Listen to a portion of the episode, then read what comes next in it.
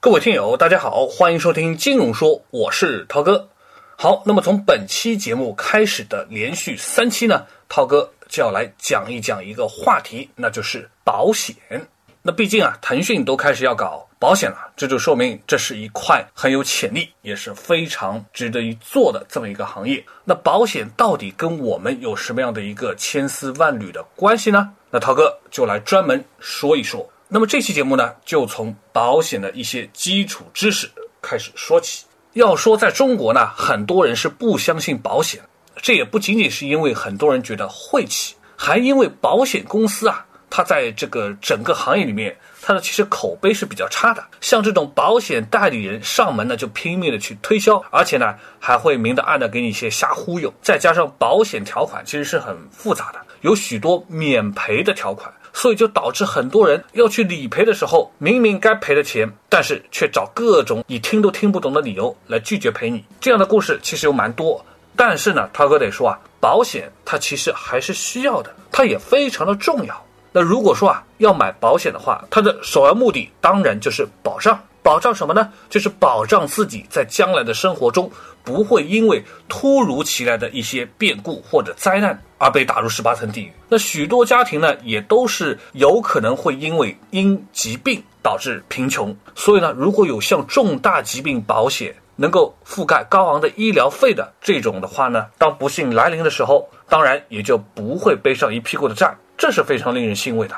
所以在这个时候，有没有过保险？这就是会产生天壤之别的。好，我们要说啊，买保险的第二个目的是什么呢？当然就是责任。那谁的责任呢？当然是我们的责任，我们对家人、对父母、对子女要负的责任。所以，如果说我们上有七旬老母，下有三岁小孩，如果再加上你还有房贷要还的话，你想想看，这样的风险是不是就很高呢？在有些所谓的三四线城市，男的就是家里的顶梁柱，是容不得出一点状况的。在这种情况下，那就需要保险来做一份责任的保障。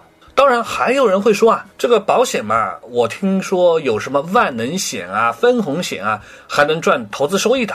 对。是有这么些东西，它就是保险的第三个功能，叫做理财功能。所以说呢，保险它就是一个因人而异的特殊产品。它的底层功能当然就是保障，然后它升级的功能就是责任，再锦上添花的衍生功能就是理财嘛。选择保险的时候，顺序是不能颠倒的，你得先保障了自己跟你的家人。还有你的小孩，如果你有余力，才是去想你怎么去赚取收益，或者说你抗击通胀，你来积累你的养老金。那么，当我们清楚这些概念的时候呢，那么我们就可以从防范和保障这两个核心关键上去找到相应的保险了。其实也就是分几块内容：生老病死，还有残疾。那生呢，就是年金保险；老呢，当然就是养老年金保险啊，纯万能保险。还有生病的时候呢，就是健康保险、医疗保险、护理保险、失能保险等等。挂了的时候呢，就是人寿保险、定期寿险、终身寿险、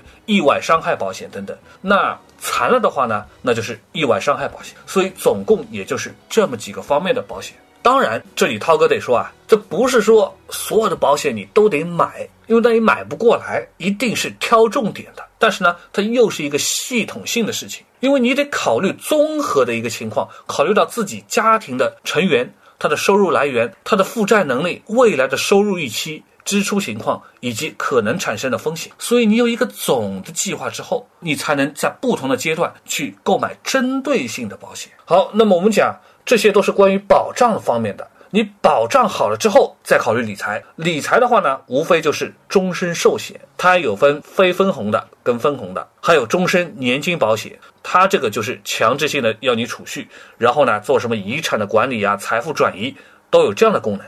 这种保险产品它是一种长期性的，它的这种财富管理是非常独特的。还有一种呢，就是大家所熟知的万能险，它一般呢也是涵盖着。保底的利率基本上呢也是在百分之二点几到三点几，它是一种长期的理财保险产品。但是呢，你不要把它当做这种保障的产品来用。有些万能险啊，它的这个保险的附加险，它其实是涵盖了一些像什么重疾啊等等保障的责任。可是呢，对应的保费它是要从你账户里面去扣的。那这种费率的扣除呢，随着年龄的增加，跟你这个发病的概率的提高，这个费率就一定会越来越贵。那账户你这个钱就会越扣越多，那当然它就失去了长期保底理财的这种价值性了。这也是要看清楚跟想清楚的。好，那我们讲投保的基本原则是什么呢？除了刚刚讲到的这个大顺序里面，还要遵从一点，就是要先大人。在小孩，在父母，那为什么是这个逻辑呢？因为很多人啊，他有了小孩以后，就想到小孩子也是蛮脆弱的嘛，得给孩子买一个保险。这既对又不对，因为孩子他没有经济来源的，保险费也是你作为家长去掏出去的。所以家长有闪失的话，你孩子有这些钱要什么用呢？所以首先得先考虑家长的保障，他充分了之后，再考虑孩子。那买什么为主呢？当然，意外险它必须得有，因为它针对的就是意外造成的伤残啊或者死亡。那医疗保险呢，就是针对医疗手术啊住院方面的补偿。当然还有重大疾病保险，它是一次性给付的，还有定期寿险。这样的话呢，在规定的时间内，如果被保险人他挂了或者残疾了，那么保障家庭收入就成为了这个保险的来源。那对于老人来讲呢，因为年纪越大，发病的概率越高，所以可选择的保险产品也越少。所以如果要投保的话呢，也就必须要花费更昂贵的代价。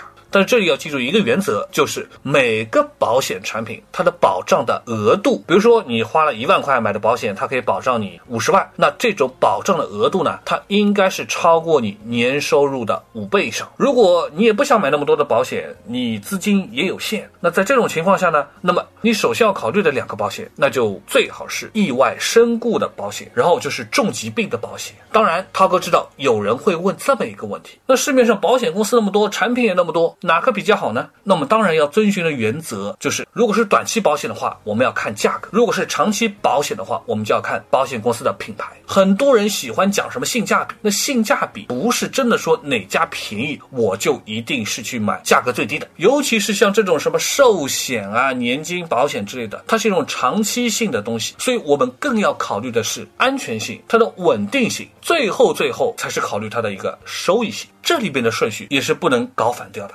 好了，那么这期的保险节目呢，也就差不多到这里了。下期呢，涛哥就要围绕不同的保险产品做一定的介绍跟梳理，然后里面会有什么陷阱跟坑呢，也会在下次节目里面来给大家揭示一下，也会聊到不同年龄段具体他应该买什么样的一个保险组合。